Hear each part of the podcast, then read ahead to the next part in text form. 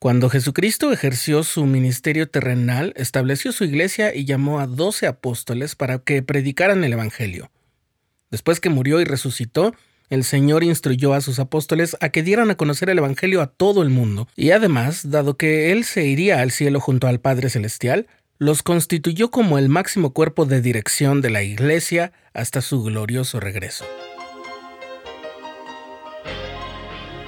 Estás escuchando el programa diario, presentado por el canal de los santos de la Iglesia de Jesucristo de los Santos de los Últimos Días.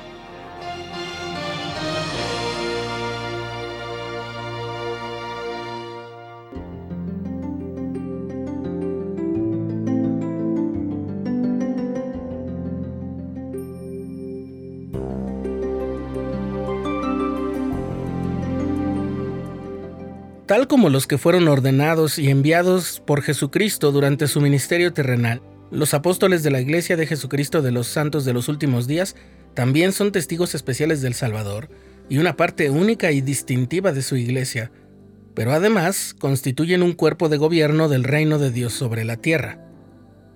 La historia es esta.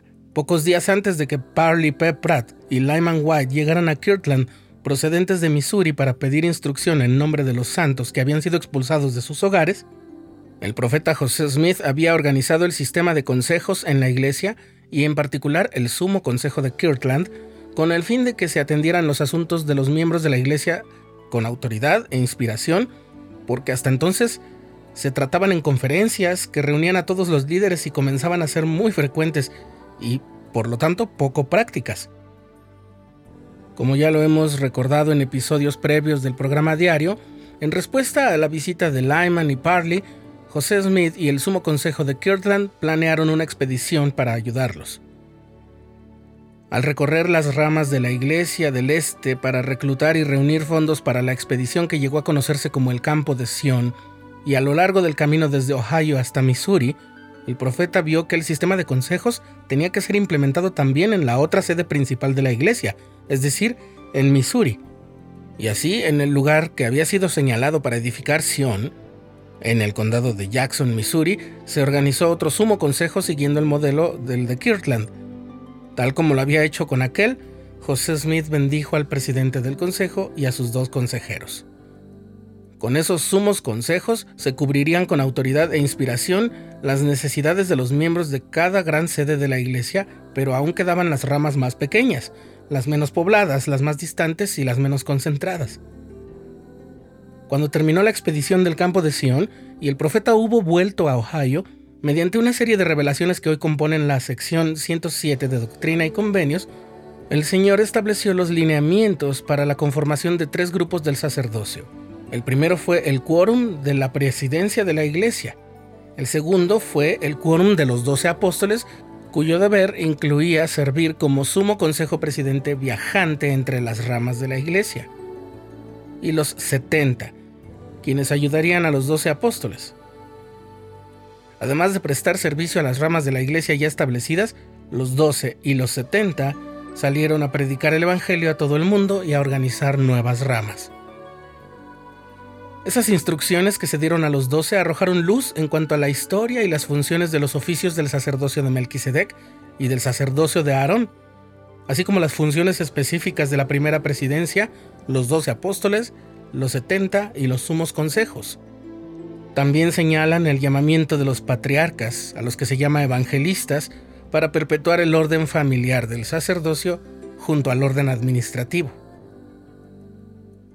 Los hermanos Joseph F. Darowski y James Goldberg, redactores de varios artículos sobre historia de la Iglesia en publicaciones recientes, anotan lo siguiente en Revelaciones en Contexto, que puedes encontrar en la página web de la Iglesia y en la aplicación móvil Biblioteca del Evangelio.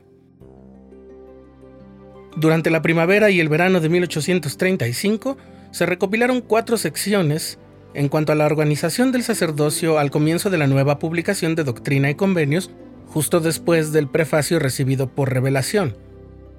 La primera sección fueron los artículos y convenios de la Iglesia, ahora Doctrina y Convenios sección 20, y a continuación estaba el nuevo material de instrucción para los doce que había sido combinado con una versión actualizada de la revelación de noviembre de 1831 en cuanto a los consejos del sacerdocio en una sola sección, la número 107. La revelación que contenía el juramento y el convenio del sacerdocio, que ahora está en la sección 84, estaba en tercer lugar. Luego estaban las minutas de la organización del primer sumo consejo, actualizadas con una referencia que esclarecía la función del quórum de los doce apóstoles. En conjunto, esas secciones servían como una especie de manual para la administración de la iglesia. El 17 de agosto de 1835, los miembros de la iglesia aprobaron la publicación del libro de doctrina y convenios y aceptaron la organización del sacerdocio como se había revelado. Tomó los siguientes siete meses para que se ocuparan todos los llamamientos dentro de los quórumes del sacerdocio y así estuvieran plenamente organizados y pudieran ser presentados para su sostenimiento en la dedicación del templo que se estaba construyendo en Kirtland. Sí, nos acercamos a ese gran momento, así que no dejes de escuchar el programa diario.